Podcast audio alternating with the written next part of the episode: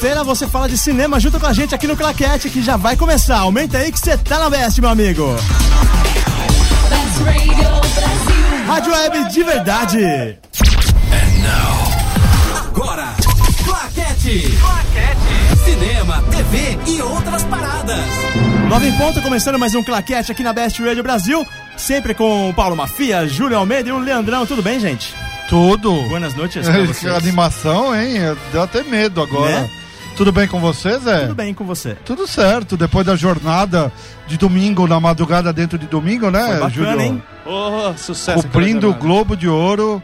Muito aqui, o camarim nosso tava cheio, um buffet maravilhoso. Comes e bebes, Tio né? David. Camarim. camarim, cheio, tinha, é, moça seminua servindo coisa pra gente. Foi incrível, né? Oh, Perdeu, Leandrão, viu? Perdeu, Leandro, perdeu. Boa noite. Só pra viu, saber, Leandro? você sabe que o sobrenome dele é Fernandes, né? Então, Ah, eu quase falei Almeida. Eu falei Júlio Almeida e Leandro. N- Não somos parentes. Bom, boa noite, Fernando. Fernando, tudo bem? Quem? Oi, Quem? vocês estão bem? Leandro, o que, que a gente tem essa noite? Ah, tem uma porrada de coisa. Tem estreia, tem trailers e tem também. né? Tintim. É, o Tintim. Hoje é o programa- segundo bloco especial de Tintim. É. Só Tintim. Pois é, a gente deixou o Mafia falar porque senão ele matava a gente. Mas então, gente, eu queria parabenizar vocês pelo programa do Globo de Ouro, que foi bacana. Muito eu bom ouvi mesmo. até as 11h30, depois eu dormi, mas foi bacana. Foi legal, gostei, eu curti. Você sabe que foi bom mesmo foi quando bom. o outro cara que também apresenta o programa nem escuta. É, ele foi dormir 11h30, a transmissão começou às 11 Começou às legal. 11h29. É, foi legal, né? Não, foi muito bacana. Aguentou meia hora. Eu acompanhei, fu- até inclusive participei aí, mandando O mensagem. Magno pedindo, quase né? teve um infarte no meio da edição. Bastidores. Já O fiquei sabendo. Teve um quase infarte no meio do programa, engasgou com a água, nunca vi isso na vida. Não, o Magno- O homem enche a cara quando toma água e engasga, né? Não, foi, foi só eu saber que eu não vinha, que o Magno Trator já apareceu. Eu É, já sabia incrível, que ele me odeia, mas tudo bem, vamos bola pra frente. Bom, vamos de música, que tem muita coisa hoje no programa. Isso aí, a gente começa com Iggy Pop, Lust for Life do filme. Caramba, Amen! meu Deus, que foi Meu isso? Deus, nós temos provavelmente 150 e tantos mil ouvintes surdos nesse momento. Foi a técnica aqui que estourou meu microfone. é, notei. A Grande técnica. é, é, a técnica de, de Técnica. gritar no microfone. Aumenta aí, vamos ouvir Iggy Pop. Claquete. Best Radio Brasil.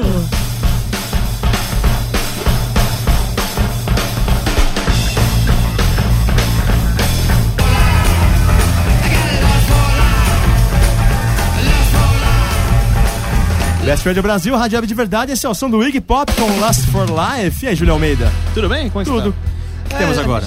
Então, o que tem agora é só um anúncio rápido. Esse é meu último programa, tô saindo do Quarteto Fantástico. Ah, Não, não, brincadeira. Na verdade é só dar um, um salve ao pessoal do Bate-Papo. A Beatriz Moura, um beijo pra você e o Ícaro Paiva. Pô, Continue conosco.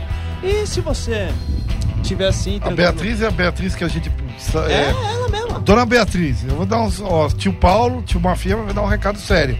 Tome, tome jeito na sua, sua vida. Ficar botando coisa no Facebook, te amo demais, quero casar. Noiva, vestido de noiva. Noiva, que história de vestido de noiva é essa? Você mata teu tio do coração aqui, filha. Deixa eu aproveitar e complementar. Mandar um beijo pra Beatriz, pra Bárbara e pra Bruna, que também Mandar estão um beijo pra pedindo. mim. Um beijo E pras três. E mandar um beijo pra Cris. Incrível como Ô, você... ô, mandar um beijo pra Cris. Ok, beijo, Cris. Incrível como Quem você... é a Cris? Cris é sua Melhor noiva. corretora de Santos. Você quer comprar um, um imóvel no, no você- litoral? Fale com ela. Incrível, você mandou um beijo pra Beatriz. Pra Bárbara e pra Bruna. É praticamente o BBB. Incrível isso. Ah, não, só um Então, recado. dona Beatriz, o jeito dessa sua vida. Gra- Tá grande abraço a vocês que estão ouvindo a gente. E assim, faça um favor.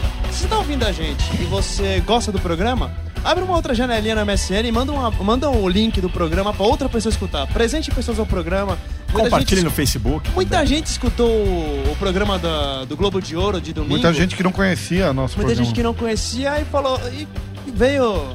Falou que vai começar a escutar o programa, tudo. Então. E se você não gosta do isso. programa, chame três inimigos pra ouvir. Exatamente, porque pelo menos aí O importante você. é chamar alguém, né? Você tá punindo os caras e tá ajudando a gente. Muito bem. E tem, Vamos e tem começar. um cara aqui, Thomas Cavendish. eu- ele quer que eu mande um beijo pra ele. Não, eu não vou mandar um beijo pra você, desculpa. O, deixa aqui isso, o Leandro manda. Leandro, Voltando- manda um beijo. Beijo. Beijo. Sucesso. Ok, vamos agora os trailers dessa semana, Júlio. Os trailers da semana. São, tra são trailers bacanas, trailers pequenininhos, mas divertidinhos. O primeiro é o Casa de Mi Padre, que é uma super produção Leandro, o que, que você tem a dizer sobre esse trailer? Você viu, né? Cara, eu acabei de ver esse trailer. Ah, eu tenho a sensação, Hum. Júlio, eu preciso dizer pra você, eu tenho a sensação de que nós estamos diante do número 2, pelo menos no top 10 desse ano. O Concordo. que, que você achou? Eu achei um, um trailer fantástico, né? Um trailer de um, filme espanhol. Assim, ele é, lógico, falado completamente na- no, idioma, no idioma espanhol, com o Gael, Gar- atores fantásticos como o Gael Garcia Bernal e o Diego Luna. E ele tem a participação, ele na verdade apresenta um ator que a gente não conhecia, que é o Will Ferrell. Não eu é? nunca tinha ouvido falar desse menino, viu? Eu também nunca escutei falar dele não, viu? O, na verdade, o trailer é uma grande brincadeira, porque o filme é um filme completamente falado em espanhol, todos os atores falam espanhol, inclusive o Will Ferrell, que é um, um comediante americano que é extremamente conhecido. Fez sucessos como, como o Anchorman, o Âncora, O âncora... a balada de, Ele fez de Bob a- como é que é aquele drama que ele fez? É o mais estranho que a ficção, Mais é Estranho que a legal. Ficção. E ele fez aquele filme do que ele é expulso de casa pela esposa e ele tem que fazer uma venda de garagem. Pronto pra recomeçar. Pronto para recomeçar. O filme. filme, esse filme é muito bom.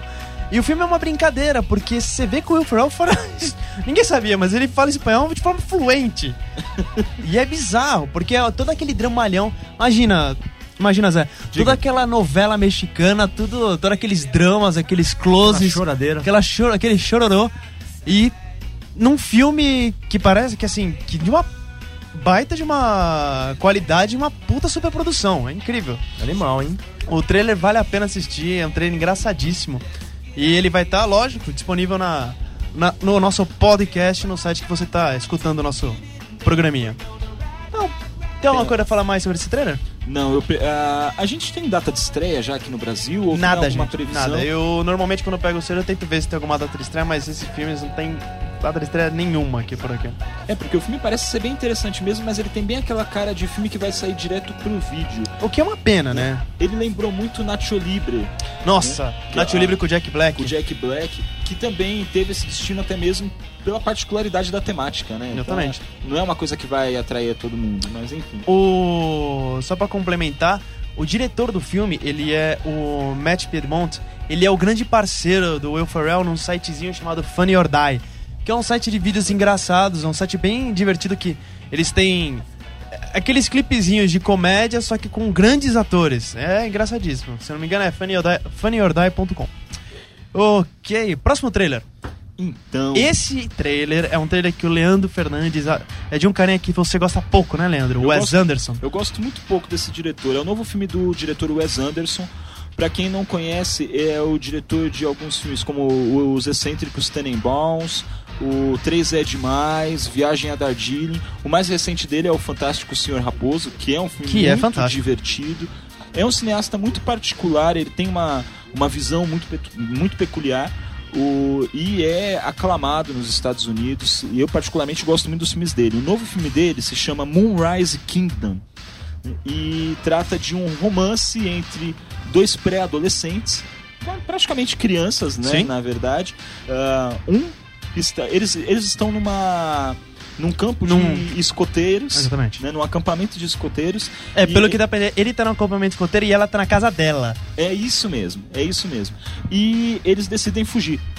Então isso causa uma revolução no, no ambiente deles, porque todo mundo começa a, a se mobilizar para encontrá-los e isso gera algumas situações Bem, que, e pelo que a gente consegue ver no trailer, são muito esquisitas. É bem o é universo, o universo do Wes Anderson. mesmo. Ele, ele me lembra muito o o Steve Sisu, É, a vida a marinha vida com marinha com o Steve Zissou. Sisu. Ele Ele tem, inclusive, o, o Bill, o Bill Murray no tá lá. E o, e o roteiro é do Wes Anderson com o Roman Coppola. O Roman Coppola escreveu o Darjeeling Limit, né? O... Ele, ele participou da técnica do Darjeeling. Uhum. Ah, eu não lembro exatamente o que ele fez, mas ele é mais conhecido com, por ser diretor de efeitos visuais e também filho do Francis Coppola. Né? E é dele, inclusive, Hum. ele é o autor dos efeitos visuais do Drácula, que nós E ele é comentamos um- alguns programas atrás. E ele é um diretor de efeito especial que ele é muito voltado para efeitos mecânicos. Ele é meio radical contra o excesso do efeito digital. No, no Drácula, ele podia ter usado já algumas coisas eh, digitais na época, ele fez tudo mecânico, são truque, são meio truquezinhos, como se fosse truque de mágica. Exatamente. É, nesse tra o trailer é muito é muito divertido e pra ter uma ideia, né, da, da estranheza assim tal.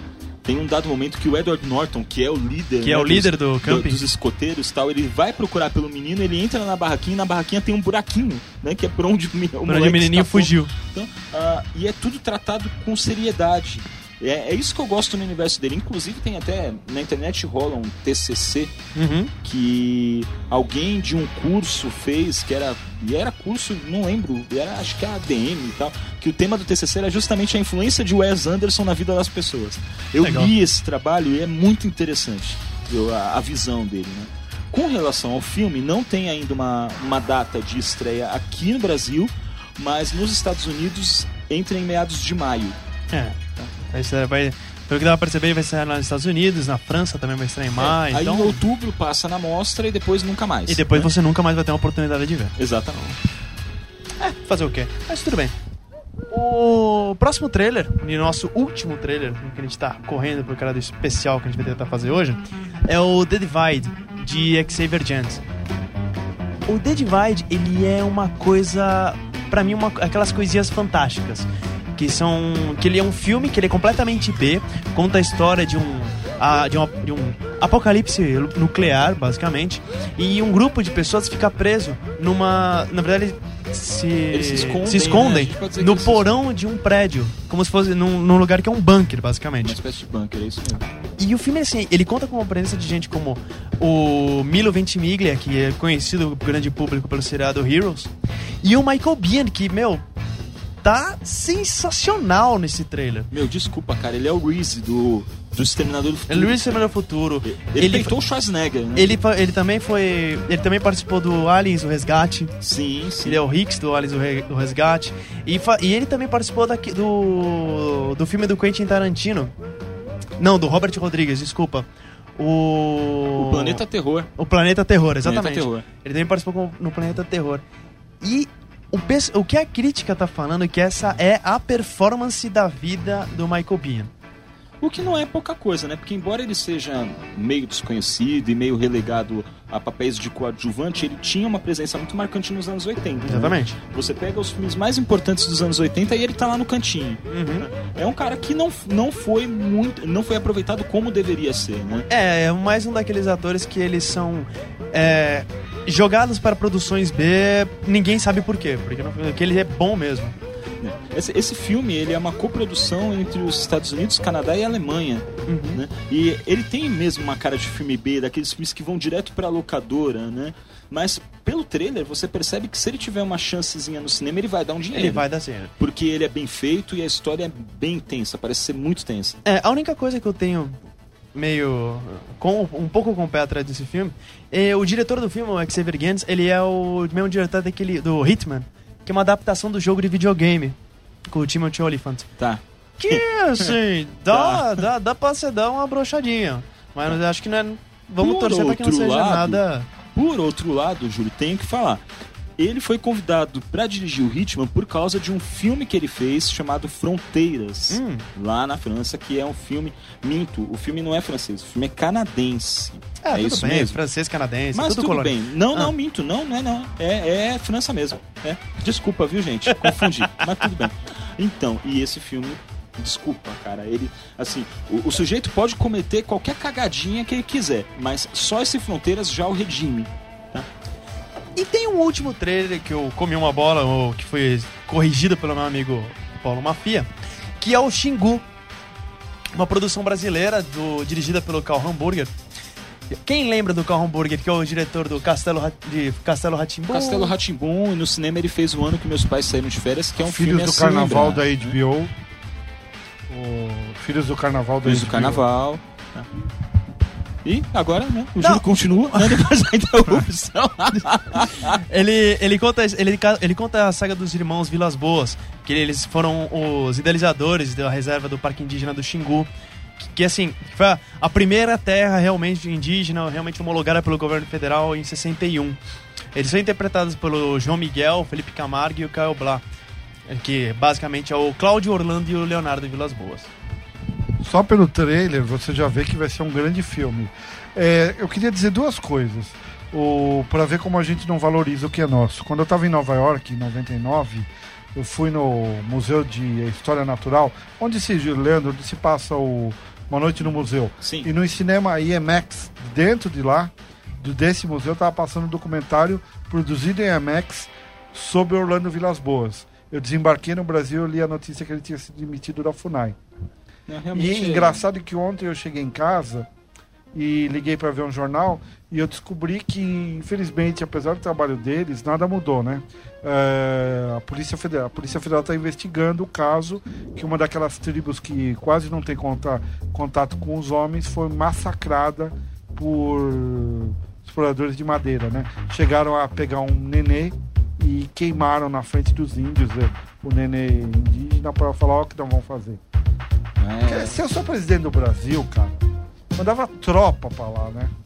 pois é, é, Nada muda, né? É um absurdo. É tão difícil você garantir a segurança desse povo, né? O, tra- o trailer, o Mafia, o- ele com certeza evidencia um filme bastante interessante, mas eu tenho que dizer, gente, como o brasileiro não sabe fazer trailer, né? Não sabe Porque mesmo. você tem a sensação de que já viu o filme inteiro ali naqueles dois minutos. E assim, e falando sério, eu não tive interesse, não me deu interesse nenhum em ver o filme justamente por causa disso. Ele você com- quando você tem um trailer que ele simplesmente pega, ele conta basicamente a história inteira do filme, você fica sem vontade, me brocha completamente, me deixa sem vontade nenhuma de assistir um Ah, Não, eu- você fica eu assisto. Parece que você pegou, viu um curta e é isso. Eu assi- ah, O depois filme pode ser bom, pode não ser, mas eu nunca me esqueço de um filme que eu ah, que eu assisti. Eu, eu fiquei meio Né? entusiasmado também, porque eu sou fã do- dos irmãos. Não, mas eh, eu já acho que vai sair um filme muito bom, até mesmo porque a- o, Karl Hamburger, ele tem, ele é muito talentoso. O ano que meus pais saíram de, de férias é uma prova concreta. Ele é um filme de extrema sensibilidade, eu achei. Mas o problema é que brasileiro não sabe fazer trailer. Eu lembro que eu, na época em que eu frequentava bastante as, as ditas, né, cabines de imprensa para poder escrever as matérias sobre filmes e tal, eu vi o, numa exibição de um filme, o trailer de um filme chamado Jogo Subterrâneo, que é um filme com o Felipe Camargo, Também tá no filme. né? Que por sinal também tá no Ximbu. E o trailer era horrível, era uma das coisas mais horrorosas que eu já tinha visto. Eu pensei, meu, não vou assistir esse filme nem a pau. Aí, por uma incrível ironia do destino, eu fui obrigado a assistir o filme depois para escrever uma matéria. E o filme é excelente. O- o- esse filme Jogo Subterrâneo é excelente. Você pegar o primeiro teaser de Star Wars, você fala, nunca vou ver esse filme na vida, é horrível. Ah, mas aí eu já nunca vou ver Bom. mesmo. Star Eu Wars queria, tá já que a gente tá no campo de produções eh, nacionais, eu queria comentar uma coisa com vocês. Vocês estão vendo aquela série da Globo? Semana passada a gente falou mal de Dercy, né? Que santificaram outra. Esse série da Globo, eu vi o primeiro capítulo do Bravo e. O brado retumbante. É duas coisas. Você reparou que eles imitam Freed? Que é aquela parte da, de escrever no prédio o nome da cidade? Que tem no Ah. Freed? mas aí é aquele negócio, né? E eles correm, eles correm, aparece Rio de Janeiro. E outra coisa, é uma realidade alternativa, porque é, na realidade onde se passa o- a série, a Brasília deixou de ser capital e voltou pro Rio. E depois, eu achei muita gente elogiando, eu achei um West Wing sem o, o- o talento do Sorkin escrevendo. É, de vez em quando a gente não pode ter tudo na vida, né? Bom, e assim... a E aí as estreias, Isso, rapidamente? Isso que eu ia falar. A gente encerra nosso período de 13 e vamos para as estreias. Estreias, nós temos quatro filmes de estreia nesse final de semana. Nós temos A Fonte das Mulheres, de Radu e um nome que eu não sei falar, que é Mi... Que é de, derruba locutor. O locutor, que é o Mihailano. Infelizmente não consigo falar o nome disso. Mas é um filme que. Deixa eu só explicar um pouquinho como é que ele é. É uma história que se passa em tempos atuais. É uma aldeia pequena lá no norte da África, no Oriente Médio. Assim, a tradição, Leandro, é que as mulheres elas têm que buscar água de uma nascente, numa montanha, debaixo de muito sol e calor. Aí o que acontece? Uma jovem moça, que se chama Leila, que acaba de ficar noiva, ela faz. Ela propõe um desafio. Que é, basicamente é. Elas não vão abraçar nem fazer sexo com seus maridos até que os homens façam o trabalho e busquem água para a aldeia. Sim. E aí? Tipo, eu não sei, provavelmente eu não vou ver. Realmente não, não, não fez nenhuma diferença na minha vida isso aí. Entendi. É, foi assim. É, é, uma, é, é uma estreia que provavelmente você vai ignorar. É, você Né? vai, Vamos- vamos provavelmente colocar vai parar, forma. você vai olhar, vai falar, que diabos é isso? Beleza, não vou. É. A próxima estreia da semana é a música segundo Tom Jobim, de Nelson Pereira dos Santos e da Dora Jobim, que é um documentário sobre a, sobre a música de Tom Jobim, e ele é um documentário um pouco diferente, porque na verdade ele, ele foca em mostrar o lado, o, um lado sensorial, com imagem e som, pra mostrar como é que é o trabalho dele, entendeu? Entendi. Sim, esse parece ser interessante. É um documentário de 88 minutos que tá saindo por aqui, aqui, pelo menos em São Paulo tá em circuito limitado, mas em, em somente alguns, alguns cinemas da, da cadeia Cinemark. Tá. Eu tô gostando muito, aliás, eu até queria abrir um parênteses bem rapidinho, Parênteses. porque ah, agora tá, tá surgindo um subgênero dos documentários nacionais que são justamente os, o- os documentários de música, Hum. né? E, meu, eu tô gostando bastante dessa safra. O Itaú Cultural aqui na, em São Paulo, ele tá com um projeto, inclusive, que ele está financiando filmes menores e você pode assistir gratuitamente na rede do Espaço Unibanco, que agora vai virar Espaço Itaú de cinema, né? E Faz sentido. são, são médias metragens de 50, né? De 50 a 60 minutos. E, meu, tem filmes bons aí, cara. Tem muitos filmes bons. Eu aconselho pra quem tá aqui na, na, na capital, né? eh, quem gosta de boa música, quem tem familiaridade com a, com a, com a capital de São Paulo, filho. Capital, é, o Júlio, o Júlio acho que ele não, não entendeu. Nós, nós somos internet, nós é mundo, mano. Ah, entendi. Aqui, aqui, capital de que estado? A gente Des- tá em São Paulo. Bicho, desculpa por ter nascido. Não é Brasília. Desculpa por ter nascido, Até bicho. Eu espero fe- que um dia você consiga me Leandro, perdoar por isso. Leandro, até a Fernanda, minha amiga, que tá realmente no Canadá, ouve a gente, pô. Ah, entendi. Mas sério, Tá, em mas algum ela tá momento eu deixei de mesmo? citar que era São Paulo? Deixou, deixou. Ah, então desculpa, tá, gente? vai que eu desculpa quero o fazer um ouvinte. protesto tá? ainda. Vai, vai, vai. Mas, vai. enfim, ah, assistam. Segue assistam documentários nacionais que estão Aprove- ótimos. Aproveitando que você falou do espaço Itaú de cinema, Itaú de Cinema. nosso pequeno protesto ao povo de Santos, porque o espaço Itaú do Shopping Miramar vai fechar por falta de público, né? E isso porque ele só passava filme comercial, né? Imagina É. se passasse filme de Passava arte um mesmo. pouquinho de arte e fechou. Mas, gente, Santos só tem velho. Os caras não conseguem nem sair de casa direito pra ir no cinema. Ih, ai, ai. Mas não tem a qualidade de vida que eles falam tanto lá, Meu, que é um povo ó, tão... Ah, gente. Você vai me desculpar, no Espaço Unibanco de Cinema em Santos, que foi aberto porque tinha a pretensão de, né, de trazer o, o melhor do circuito alternativo, o melhor do filme de arte. Cara, me desculpa, eu assisti Batman o Cavaleiro das Trevas Eu no vi Espaço o Unibanco de Sim, Cinema eu e a Santos. Dona Cris, a gente viu Simpson o filme. Eu assisti os Simpsons, o filme lá também. Exterminador do Futuro 3 porque o cara tinha que sobreviver. Mas tinha uns filmes legais, tinha Milk. Eu vi o Milk lá. É, mas é, é triste, né? É, É, triste. que não deixa de ser comercial, né? Se ele quer mostrar o circuito de arte, Mas tinha pô, umas faça coisas a boas. separação, vai, por exemplo. Né? Mas tinha umas coisas legais, gente. Tinha, tinha umas coisas Qual é a bacanas. próxima estreia? A próxima é a última estreia antes da grande estreia. É, são Dois Coelhos, de Alfonso Poat? Poyart? Deve ser Poyart. Ou Pojart, Seja, que sei lá. É, Dois Coelhos. É uma produção nacional. Mas é uma daquelas produções nacionais que você nunca viu na vida, com vários efeitos especiais chupinhados de grandes pro- produções de Hollywood. Pois é, esse filme inclusive está sendo boicotado, né? Porque o pessoal tá falando que é filme para norte-americano ver. Ah, que o- besteira, o, que é né? curioso, né? Porque o pessoal sempre reclama que filme brasileiro só mostra favela, tiroteio. Mas quem tá falando que né? tá boicotando? E agora tá, tá saindo protesto na internet dizendo que o cinema nacional está se vendendo a Ah, mas é fórmula dos hipocrisia enlatados. isso, né? Porque quando vem filme americano nesse estilo, todo mundo assiste e todo, Todo mundo, mundo gosta. Assistir, me E desculpa. Todo mundo gosta. Concordo totalmente com o Zé. Gente, o Zé falou. Pra O mim- Zé falou, gente. Fala um aqui. pouco mais Olha, fala. isso pra mim é coisa de gente que acha que vive na década de 60 e não sabe que o muro de Berlim caiu e, e acredita em tudo que sai na Carta Capital. Não, con- concordo, concordo. Lê Carta bem, Capital e bem. aprende. E acredita no que sai lá. Então, esse filme é um filme de ação, ação e suspense, né?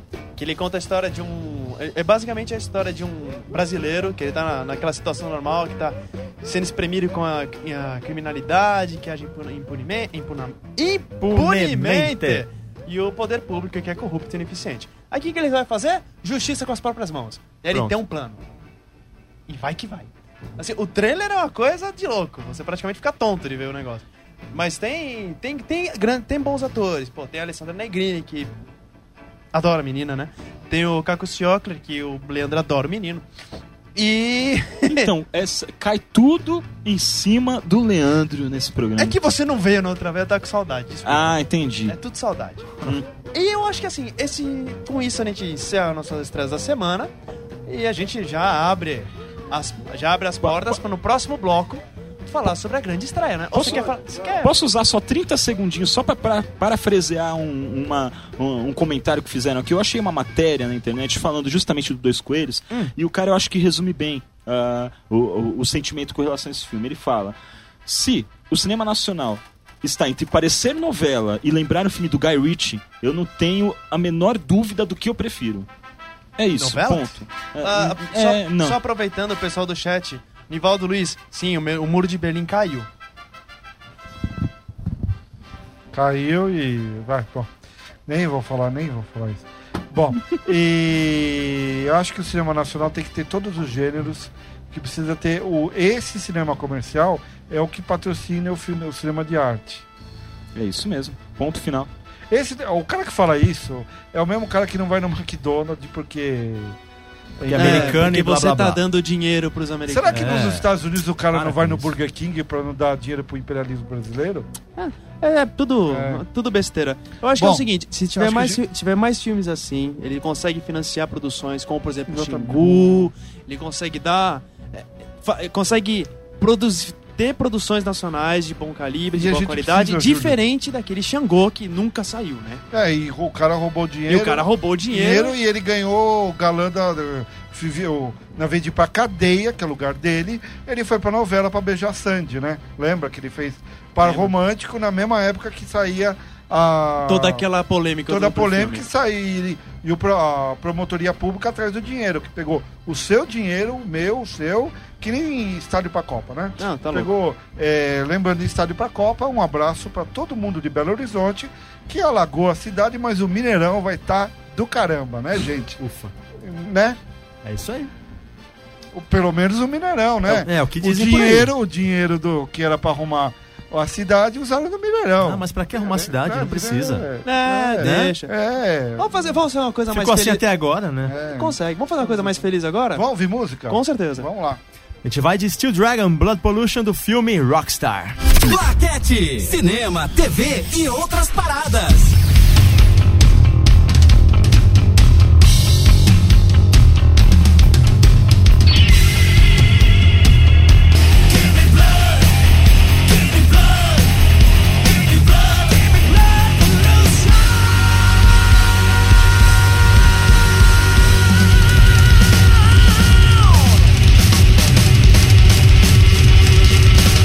Brasil, Rádio Web de Verdade, esse é o Steel Dragon Blood Pollution do filme Rockstar. E aí, Mafia? E aí que a nossa polêmica está.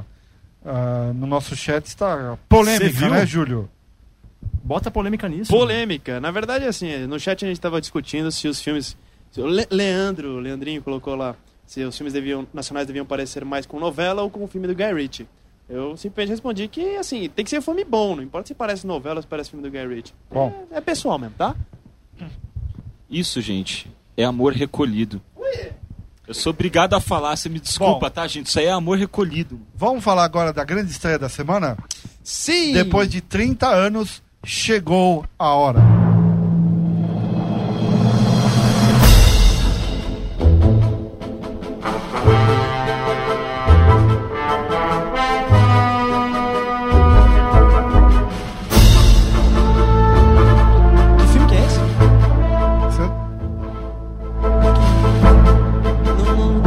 Tempo pra você, Júlio. É, é, é o do Tintin? É a série. Ah. Você cortou a música, eu ia deixar a música tocando. Vamos! Fala! Ok. Quer eu- falar tanto? Fala! Essa, não, é que não pode deixar um buraco no É programa. música. É música. Bom, esse, esse final de semana estreia o filme do Tintin, né? Direção, direção de Steven Spielberg e coprodução de Peter Jackson. Com, na verdade, um filme de animação captura de movimento. Isso aqui isso existe, né? Você tem alguma coisa a falar, Mafia? Não, o projeto. Não, não, não tem. Acabou. tá- Esse projeto já estava na mão do Spielberg há mais de 30 anos. Na verdade, é, é, começou de uma maneira muito curiosa. O Spielberg estava na França, em Paris, é, divulgando os Caçadores da Arca Perdida e ele viu uma crítica no jornal, um crítico falando: ah, Caçadores da Arca Perdida lembra muito os álbuns do Tindim. E ele ficou curioso. Aí tem uma historinha que ele ele estava num hotel que estava de, de frente para de frente para uma livraria, ele atravessou a rua e comprou o Tintim. Ele falou que ele não conseguia entender nada porque estava em francês. Ele adorou, voltou e comprou a coleção inteira. Passou a madrugada lendo inteira. E, para quem não sabe, o Tintin é produzido. É, são álbuns de história em quadrinho produzidos pelo Hergé, que era um, um autor belga. E ele entrou em contato com o Hergé. E o Hergé adorava o Spielberg, tipo, principalmente o Encurralado, é, o primeiro filme dele, do Spielberg. E eles falaram, olha, se você um dia for fazer um. Se alguém um dia for fazer uma, um filme do Tintin, eu gostaria que fosse você. Que legal. E o Spielberg falou, olha, eu tô com uns compromissos, eu preciso fazer uma tour de lançamento do filme. Quando eu acabar a tour, vamos marcar de se encontrar. Ele passou um ano, um ano e pouco, eles marcaram, assim, tipo, para um sábado. É, na segunda-feira antes, o Hergé faleceu de ataque cardíaco. O Hergé, ele morreu quando? Morreu em 83. 83, né? Eu tenho aqui a datinha certinha. Ela, ele morreu em 83 de ataque cardíaco. Uma semana antes do, do, do dia que eles tinham marcado de se encontrar. O Spielberg ficou muito chateado. Tudo, em 83, faleceu e deixou um livro inacabado, que é o Tintin e a Alpha Art.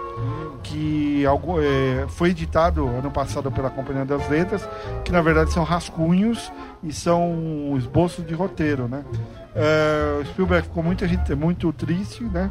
E sempre teve esse projeto em mente. É, anos depois ele conheceu a viúva do Hergé, que incentivou ele a continuar. E uma história engraçada, Leandro. O Peter Jackson não conhecia, que é co-produtor do filme, não conhecia o Spielberg. Como é que eles se conheceram? No dia que o Spielberg foi dar o Oscar para ele pelo Senhor dos Anéis. E o Peter Jackson conta que ficou, pô, nos bastidores, o que, que eu vou falar com o cara, né? Aí virou e falou: É verdade que você gosta de Tintim? O Spielberg falou: Ah, eu sou fã. Eu também. Vamos fazer um filme. Você quer ah, me ajudar a fazer o filme? Aí surgiu a parceria dos dois. Entendi. Isso é bacana. Curioso, hein? E ele deixou de fazer o Senhor dos Anéis por causa disso? Não, ele, ele vai. O, o acordo é o seguinte: o Spielberg filmou o primeiro, captura de movimento, durou um mês. É, é, o Peter Jackson tá no final, tá acabando, acho que de filmar e editar. Tá acabando o Hobbit. Hobbit. Quando ele acabar, ele, ele filma e vai ter um terceiro filme. Entendi. Então a ideia é ter é três filmes trilogia. do uma Tintin. O, o problema da, da trilogia é o seguinte: o Tintin não é conhecido nos Estados Unidos. Ele só foi ser publicado em 1990. Então é um filme para você é, orçar ele, fazer ele acontecer. Precisou de dois estúdios, a Paramount e a Columbia. A Columbia distribuiu fora, que ele fez muito mais sucesso fora, e a Paramount dentro. Entendi. Pelo braço dela, que é o Nickelodeon Movies. Inclusive no Globo de Ouro, a gente tem que lembrar que uh, ganhou, né? Como... Fizemos uma baita festa. Fizeram uma baita festa, o Tintin ganhou o Globo de Ouro de melhor animação. E o Steven Spielberg foi bem claro em agradecer aos estúdios por causa do desafio que é você fazer uma animação, uma grande produção, de um personagem que é desconhecido pelo público norte-americano. Então, assim, tem- a gente tem sempre que lembrar a coragem do, do Steven Spielberg para conseguir produzir esse filme. Bom, vamos falar um pouquinho do quadrinho, né? Quem tem mais de 30 anos aqui, acho que todos nós, eh, os três aqui, os quatro ou os três? É, os quatro. Os quatro. Quatro. Lembro dos álbuns do Tintin que marcou a infância de todo mundo aqui no Brasil, porque, principalmente aquelas versões capaduras da editora Record Olha, aquilo ali era fantástico. A Record ela publicava os álbuns do Asterix, né? e da, do Tintin. E do Tintin. Eles fizeram uma primeira versão em 70. Gente, se eu estiver falando besteira, alguém sabe me corrige. Na década de 80, a primeira versão foi no começo da década de 70. A segunda, com os livros é, capa dura, foi no final de 70. Em 80, eles reeditaram. Além disso, eles editaram a quadrilização de um filme de cinema de desenho animado, feito na Bélgica, na, em 70, e a, a quadrilização de dois filmes feitos em live action na Bélgica que teve.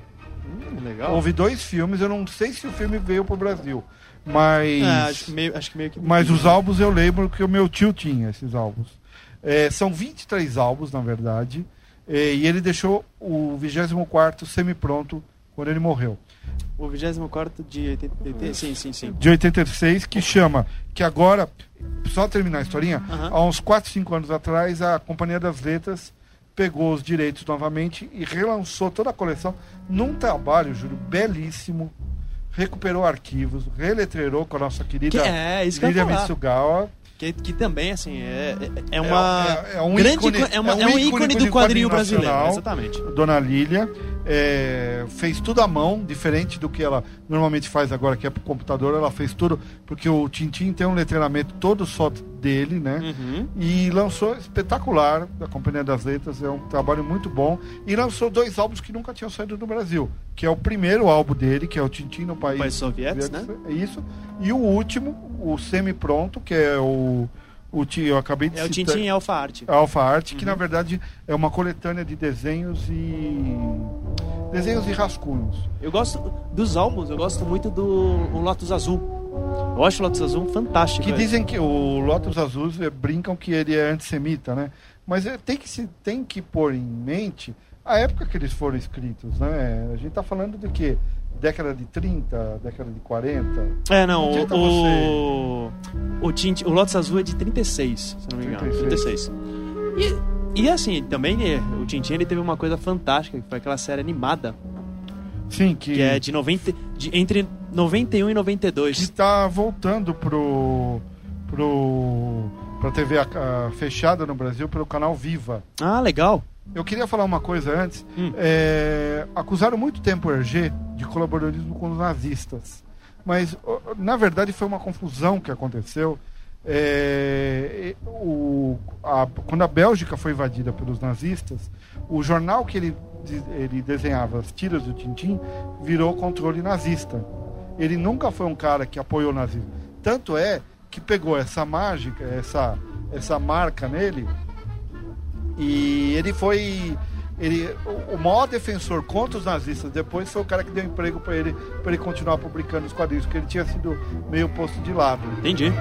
entendeu? História bacana. É, o Hergé, é, a gente vai ter um entrevistado daqui a pouquinho, vai contar um pouquinho mais sobre o sobre o, a história em quadrinho em si. Uhum. Uma coisa bem legal que eu queria contar antes de entrar é a força da internet dos fãs. Eu vou dar uma dica para todo mundo. Atenção, meninos e meninas, peguem lápis, lápis e papel. Atenção, eu espero. Pegou? Tá, tá bom. Anotem um site para procurar no Google www.tintimportintim.com.br. É o único site brasileiro, é, nacional dedicado ao Tintim. E ele entrevistou, Júlio, o dublador da época do desenho da cultura, Nossa. que estava afastado. Eu juro Que que, é eu o, tive... é o Oberdan Jr. Não, é um menino. Não, não. Certeza, dublador do desenho original é o. Tem o. Sempre tem Bom, é, que seja, que fazia a voz do Tintim. Uhum. E perguntou pra ele, num- e ele tinha aposentado da dublagem, ele é ator. Perguntado pra ele se ele topava é, dublar o Tintim no cinema. Oh, que beleza. E ele falou: Ah, eu voltaria. E uma das pessoas da Colômbia leu essa entrevista e convidou ele. E é ele que dubla o Tintim no cinema. Então quem cresceu em 94, 95 vendo o, o desenho do Tintim vai adorar, porque tem a dublagem original, né? Legal, será que o, o Bardavi, Orlando Drummond, será que eles estão na dublagem Não, original também? não, é só o Tintim mesmo. Ah, que pena. Eles não conseguiram. Não conseguiram pegar o, o povo. O Capitão Arlock foi, morreu, o dublador. pelo É, o, na- o, o, o Haddock era o Bardavi que dublava na época. Na verdade, ele tá vivo ainda. Mas não chamaram. Eu- Tá, tá com 80. É, que ele tá com 80 anos também. É, não complicado. cabe, talvez a voz dele não caiba no personagem. Eu gosto. A série, ela teve. O dublador teve que fazer um teste. Ah, sim. Porque o cara já tá dos seus 40. É, porque senão fica que nem o caso do Silvio Navas com o Papai Smurf, que acabou não conseguindo, não pegou o papel porque não dá. não encaixa tem- mais. Não encaixa né? mais. A série, a série animada ela teve 39 episódios em- divididos em três temporadas. Que eram todos os álbuns. Exatamente. Uma coisa que eu me assim, pô, é mó sacanagem. Lançaram o box, aí vem o filme, em vez de relançar o box, com Sumiu. A gente Sumiu. tava na FENAC a gente tava agora. na FINAC tentando achar, Não tem. conseguimos achar nada. Não, e a Companhia das Letras que eu elogiei tanto também nada, né? Tem três álbuns lá. Ele lançou um encadernado com os dois álbuns que eles. A gente tá já com o nosso convidado na linha? Hein? Opa. Opa! Alô, Marcelo? Fala, seu Paulo Matias, tudo bem? Deixa eu apresentar o Marcelo para os nossos ouvintes. Nós estamos aqui com o Marcelo Alencar, um dos maiores ente- entendidos especialistas de HQ desse país. Pelo menos na minha concepção, o cara que mais entende de Karl Barks, o criador do Tio Patinhas desse país. Meu parceiro há 20 anos aí nessas batalhas da Abril, né, Marcelão? Bondade sua, Paulão. Deixa eu falar uma coisa importante. Hoje chegar em casa foi digno de uma aventura de Tintim. Meu caro, quase que eu não consigo chegar. É, Você que trabalha na TV Cultura, né, lá que tem mania de, de alagar aquele pedaço lá da, Pois é, ali Paulo, todo mundo tem que saber nadar. Marcelo, a gente está conversando aqui no estúdio com os ouvintes sobre o Tintim. Eu queria você, do ponto de vista do quadrinho, qual a importância do Tintim para os quadrinhos do mundo? Boa noite a todos, em primeiro lugar. Um prazer estar conversando com você sobre esse assunto tão delicioso. O Tintim, ele, ele foi um marco divisor de águas ele- ali na, nos, nos quadrinhos franco-belgas, né? O Hergé, que é o criador, Jorge Remy, ele começou publicando num, num jornal de extrema-direita eh, ligado à Igreja Católica e, e ninguém dava muito por aquele personagem, né? Era, era um garotinho que era repórter daquele mesmo jornal. Ele, ele seria um, um repórter do suplemento infantil, Le Petit Vingtième, que chamava, né? O, o jornal chamava O Século XX. E esse personagem, ele, ele, ele tinha um diferencial em relação aos, aos, aos demais, que era o fato dele ser um cara de carne e osso, bom mocinho, que viajava o mundo para todos os lugares e, o- e os cenários dele, de, dessa história em quadrinhos, refletiam o que eram realmente as paisagens, né? Ele, ele mostrava a cultura desses países tal qual elas eram no- na vida real. Então as pessoas começaram a, a entender ali que não era um simples entretenimento, havia muita pesquisa por trás daquilo, e as pessoas se sentiam viajando o mundo junto com o Tintim, quando ele saía para suas aventuras, né? Então o, o personagem cresceu muito por causa disso. né? As pessoas, ele, ele angariou uma, uma legião de fãs e acabou é, ultrapassando as fronteiras né, do quadrinho franco-belga. Pegou a princípio toda a Europa e depois conseguiu fazer sucesso, inclusive em terras americanas, né, onde a gente sabe que existe uma grande reserva de mercado. Mas, Paulão, Oi, oi. a, a- a primeira aventura do Tintim, ela tinha tudo para dar errado em muitos lugares. Sabe que quando o, o Tintim surgiu, era aquela época de, de governos é, de, de mão pesada, né? A gente estava falando numa época entre as duas, entre as duas grandes guerras mundiais. E o, o Tintim, ele, a primeira aventura dele, que o, o Hergé nunca redesenhou, ele, o Tintim foi exatamente para a União Soviética. E lá ele era, ele, ele, como ele é um representante da direita, né, ele desconfiava de tudo que os comunistas faziam. Então, logo nesse primeiro álbum, ele, ele se depara assim, com uma fábrica, né, que aparentemente está em plena produção. Você ouve o barulho, vê a fumaça saindo da chaminé. Aí o Tintin espera todo mundo, né, os representantes comunistas saindo de perto, e ele vai averiguar isso de perto. Ele entra na fábrica e ele descobre que tem uns caras queimando palha para soltar fumaça na chaminé e os outros batendo numa, numa, numa chapa de metal para fazer o barulho simulando produção. É claro que o mundo de esquerda odiou isso logo de cara, né? Mas ele, mas ele também conseguiu que muita gente se identificasse com ele e depois virou esse sucesso todo que a gente conhece. Marcelo, o Hergé, ao longo dos anos, ele, ele refez muitos álbuns do Tintim para tirar certas ideias políticas que ele tinha, né? É Amenizar verdade. O, o, o que, o que mais transparece isso, Paulão, é o Tintim no Congo. A gente precisa se lembrar que o Congo era uma colônia da Bélgica, né? E quando o Tintim viaja para lá, ele, ele assume a posição do colonialista, né? Então, se você lê com os, com os, com os olhos hoje do, do, do politicamente correto, você vai enxergar ali racismo, imperialismo, você vai enxergar humilhação, tem várias coisas que hoje enquadrariam o Tintim como um criminoso. É, Né? Mas, mas para aquela época, dentro do contexto, aquilo tudo fazia sentido. Inclusive, nesse álbum, mesmo depois de redesenhado, tem uma cena em que o Tintim explode um rinoceronte, para você ter uma ideia. Ele redesenhou de novo essa sequência para que pudesse ser aceito para os padrões atuais do mercado editorial. O meu companheiro aqui, o Júlio, tem uma pergunta. Fala, Júlio. Eu- Opa! Tudo bem? Antes de nada, boa noite, Marcelo. Tudo bom, Juliano? Tudo tranquilo. Uma coisa que me admira, que eu como é, desenhista frustrado adoro no RG, e que ele foi, ele foi pioneiro numa técnica, que é uma, coi- é uma coisinha conhecida como linha clara. Exatamente. São, só- são só algumas pessoas conseguiram, conseguiram continuar com isso. O Yves Chalan, o Dick Briel são os seguidores dessa linha. Assim, Exatamente. eu fico. Uma coisa que me deixou um pouco frustrado com o, com o filme. Porque embora Uhum. ele seja uma computação gráfica, tudo, ele não tem aquela mesma, pra mim pelo menos, né? Ele não tem a mesma Uhum. magia da, da adaptação em, em animada da Nelvana, que ela conseguiu capturar o traço do Hergé.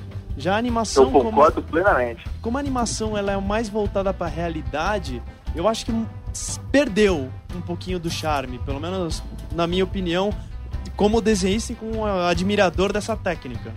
O que, que, Eu que, que você acha disso? totalmente com você, meu cara. Eu, eu ainda não vi o filme, mas todos os trailers que eu vi, eu tive essa mesma sensação, que a linha clara foi totalmente ignorada, né? A linha clara era um jeito de você transpor, é, você reduzir o traço, né, da- do real, você vai estilizando, estilizando, você some com as sombras e você, você deixa a linha mais pura possível, você é, é quase minimalista, né?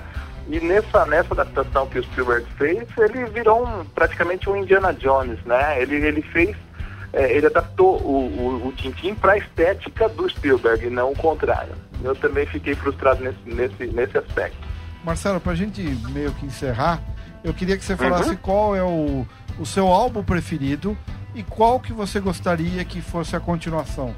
Porque ainda tá uma, tem uma polêmica entre os fãs, cada um. Eles não, não anunciaram qual álbum vai servir de base pra continuação. Aham. Então tá uma meio bolsa de apostas. O que você Perfeito, gosta mais olha, e o que eu- você preferia que fosse pro cinema? As, as minhas aventuras preferidas do, do Tintin são exatamente aqueles dois álbuns em que ele se prepara para ir para a Lua e o que ele explora a Lua, né? Ah, Porque ele ali resposta. tem também uma, um ingrediente muito forte de ficção com muitas coisas que, que são é, baseadas em, em ciência real e que foram depois aplicadas, né? Então, por, por esse aspecto, ele tem um, um valor muito grande. Eu adoraria ver esse, esses, essas duas aventuras condensadas num filme só. Mas eu duvido que isso aconteça. O, o povo do bate-papo, eles estão desencavando algumas coisinhas aqui. É, eles estão falando do. Se a, se a gente lembra, aproveitando essas, essa, esses quadrinhos clássicos, o pessoal tá Aham. falando de Asterix, tá falando de Príncipe Valente, Príncipe Valente do Hal Foster, que era Tá com a pessoa certa. Fora de série. que ele sabe. o Estão até comentando um pouco de Tex. E, do, e o Leandro até levantou, os sobrinhos do Capitão. Pois é, sobrinho do capitão, veja só. Sobrinhos do Capitão que era Sobrinho fantástico. do capitão tem uma identificação ótima com ele. O capitão ele sofria de gota. Quando eu, quando eu vi essas aventuras pela primeira vez, eu falei, mas que diabo é isso? Hoje, com 45 anos, eu, te- eu entendo ele perfeitamente. Eu também tenho gota, meu cara. Não, não, é fantástico. Você gostaria de ver mais algum desses quadrinhos clássicos adaptado para. Mas não da mesma forma que o Tintin tá sendo? Uhum. Qual que você gostaria de ver assim, um, um que ainda não, próximo? não ganhou uma adaptação. Não é que já tem uma releitura. Você acha que Príncipe Valente tem mercado pra, pra uma adaptação Pois desse é, o, o príncipe valente do Robert Wagner virou uma caricatura, né? Virou. Com aquele cabelinho Chanel dele, é muito engraçado. Se fizessem direito, eu acho que sim, né? Porque ele, ele tem uma, aquela atmosfera medieval e, o- e o, o Hal Foster sempre fez muita pesquisa também antes de colocar os quadrinhos no papel. Então acho que poderia ter sim. Porque volta e meia tem algumas ondas, né, de tendências que Hollywood reflete. E alguns filmes medievais que, que, que retomaram né, essa, essa temática até que não fizeram, não fizeram fim em bilheteria. Eu acredito que pode, possa haver sim clima para para o Príncipe Valente, mas eu gostaria hoje de ver, com os recursos que existem no momento, eu gostaria de ver o Flash Gordon. Ah, eu Fantástico. também, eu também, eu também. E podia ter uma. Podiam pegar a nossa coleção, né, Marcelo? Que você tão Pois brilhantemente coordenou a. Aproveitar que o Franco de Rosa está relançando isso tudo também, olha aí. Não, podia fazer a, o, a, o clássico, a obra completa do Karl Barks no cinema, quem sabe, né? Oh, oh, baby, seria maravilhoso. Se estiver precisando de um consultor, eu já estou me oferecendo. Lógico, claro, óbvio. Marcelo, muito obrigado por você ter dispudo, feito essa entrevista tão bacana para os nossos ouvintes. Nesse, nessa que quinta-feira agradeço. chuvosa. Ah, nos encontramos no cinema para ir ver o Tintim, né? Um beijo, no, Com certeza. um beijo na esposa, um beijo no seu Matheus e muito obrigado. Eu é que agradeço, Paulão, pela oportunidade. Estou esperando o próximo convite. Um abraço a todos. Ah, você é sócio já. Obrigado, um abração. Um abraço. Tchau, Valeu. tchau. E eu queria, antes de dizer, antes de, de eh, continuar, falar um pouquinho mais do Tintim, uma coisa, há uns três anos atrás, a HBO passou um excelente documentário, procurem na internet, que chama Eu e Tintim, Eu e Tintim. que era a vida do Hergé, que é outra pisada na bola que eu vi na programação, eles não vão repetir. Eu acho incrível como as pessoas não aproveitam. Não, no Brasil, eu, eu acho. A gente estava conversando isso antes de vir para a rádio, né? Como ninguém aproveitou o Tintim, que é um- uma coisa que todo mundo, agora do ponto de vista mercadológico, o que geração que se encantou mais com o Tintim, Leandro? Pessoal de 30 a 40, que é o pessoal hoje que tem dinheiro. Sim, Não sem se, dúvida. gastou, não, não se lançou um livro especial, uma caixa de DVD, nada. E esse pessoal compraria. Eu fui sedento hoje aqui na FENAC para comprar a caixa de DVD do, do Tintim. Ah, mas agora eu- provavelmente o filme do Spielberg vai desencadear, né? É, mas de vez em quando a gente. Ou, ou as empresas brasileiras perdem certas oportunidades. E uma coisa nesse. do- voltando pro documentário eh, Eu e Tintim, uma das coisas que eu fiquei mais impressionado é que o Hergé era um católico fervoroso. E ele era, logicamente, naquela época, contra divórcio. E ele se apaixona por uma das ilustradoras dele e ele larga a esposa para se casar com ela. E ele sofre durante anos, Júlio, com a dor na brigando com ele mesmo. Ah, O amor, a- o amor contra a religião dele. Ele até travou, acho que ficou uns dois, três anos, um álbum atrasou por causa disso. O documentário é muito bom, né? É, o, só uma dica pros ouvintes. Esse documentário, eles são. Existem dois documentários que foram traduzidos como Tintin e Eu.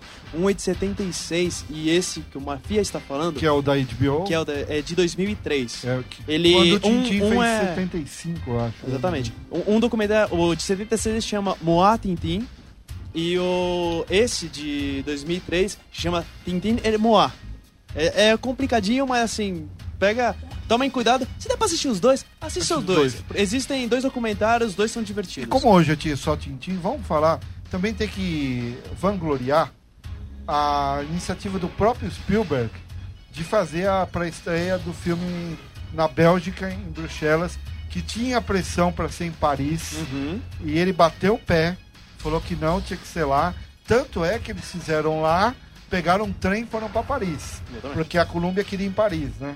E foi uma festa. Em Bruxelas tem o Museu do Hergé, tem o Museu do Tintim. Eles enfeitaram, Zé, a cidade inteira esperando Spielberg. Bacana, E meu. pintaram o trem que levou e o Spielberg, todo o elenco, para Paris. Eles pintaram Certo. todo baseado no Tintim. Ah, e engraçado que no Globo de Ouro, que a gente transmitiu domingo, eu vi uma. Eu, vi- eu vi depois na internet a entrevista coletiva.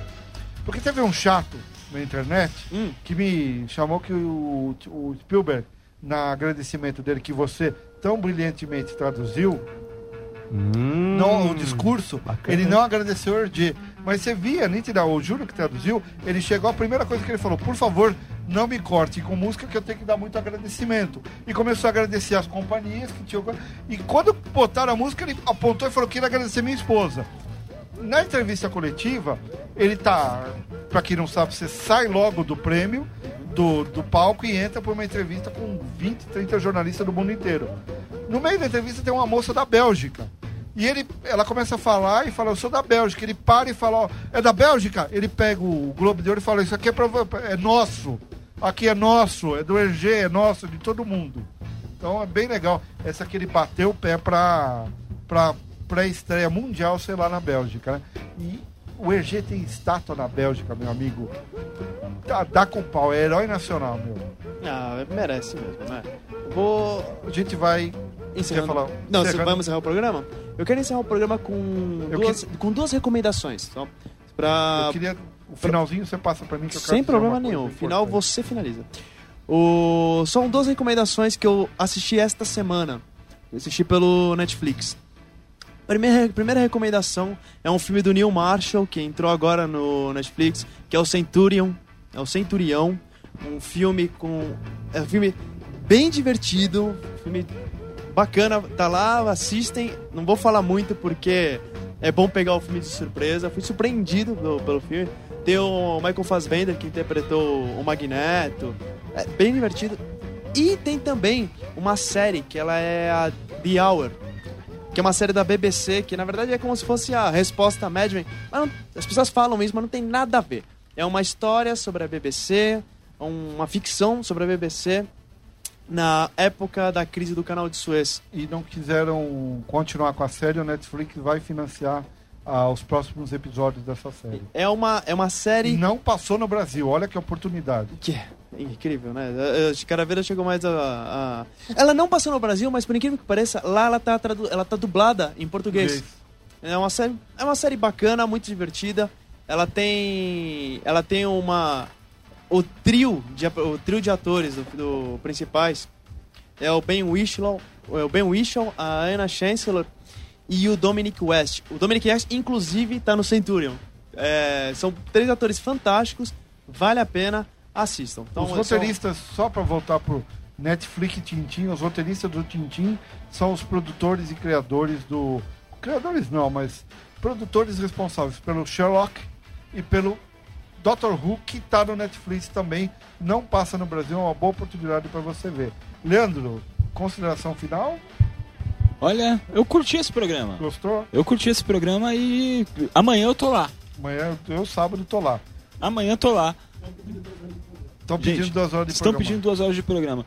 Não, só quero agradecer realmente a presença de todo mundo mais uma vez aí ouvindo a gente, o pessoal que participou bastante aqui do chat, foi bem legal mesmo. E vamos repetir a façanha no próximo programa. Vamos todo mundo ouvindo, todo mundo participando no chat, no Facebook, no Twitter e afins. Júlio, mais alguma coisa? Encerrando. Encerrando Sabadão, Tintim. Sabadão Tintim e aniversário do- da Barraca dos Grauçados lá em Santos. Outra coisa, vamos lá. Vamos lá, Júlio, vai que você levantou a bola, né? Querem Droga. acabar. Fala aí, Júlio, vai. vai. Que né, Em Santos tem umas, barraqui, tem umas barracas, na verdade não são Todo mundo barracas. que é de São Paulo, que foi pra Santos, sabe. São barracas de associações. São barracas de associações, de grupos antigos, que tem mais de O 50 pai do Júlio anos. faz uma, que é todo ano faz um Réveillon espetacular. E, E querem acabar com isso. É um absurdo. É, a, a- Santos está virando a terra do nunca. Nunca pode nada. Como é que você usou a frase brilhante lá que a gente estava jantando? Querem descaracterizar? querem descaracterizar a cidade. As barracas elas fazem parte da história de Santos e querem acabar com elas. Fazer o quê? Se o pessoal de Santos morasse em Mônaco, eles iam querer acabar com o Grande Prêmio de Fórmula 1. Eu queria Acontece. encerrar o programa. Só, só fechando, Vai, vai. boa noite a todos vocês, boa noite, Boa caros noite. ouvintes. Muito obrigado pela participação de todos pelo Facebook. E até quinta que vem. E, novamente, apare- apresentem o claquete aos seus amigos. Se vocês gostam, disse- disseminem o claquete por aí. Se vocês não gostam, também disseminem. Também disseminem, é uma queria- boa punição. Eu queria encerrar esse programa dedicando esse programa à minha tia Quetinha, que já nos deixou faz 27 anos. Não está mais entre nós, mas foi ela que me comprou o primeiro álbum de Tintim na minha vida, que foi Tintim Ouro e no País do Ouro Negro. Então eu queria dedicar esse programa para ela. Tá bom? Zé, até semana, hein? Isso aí, a gente encerra com o Happy Mondays, King Afro do filme A Festa Nunca Termina. Vamos ouvir. Claquete. Claquete. That's the Radio Brasil.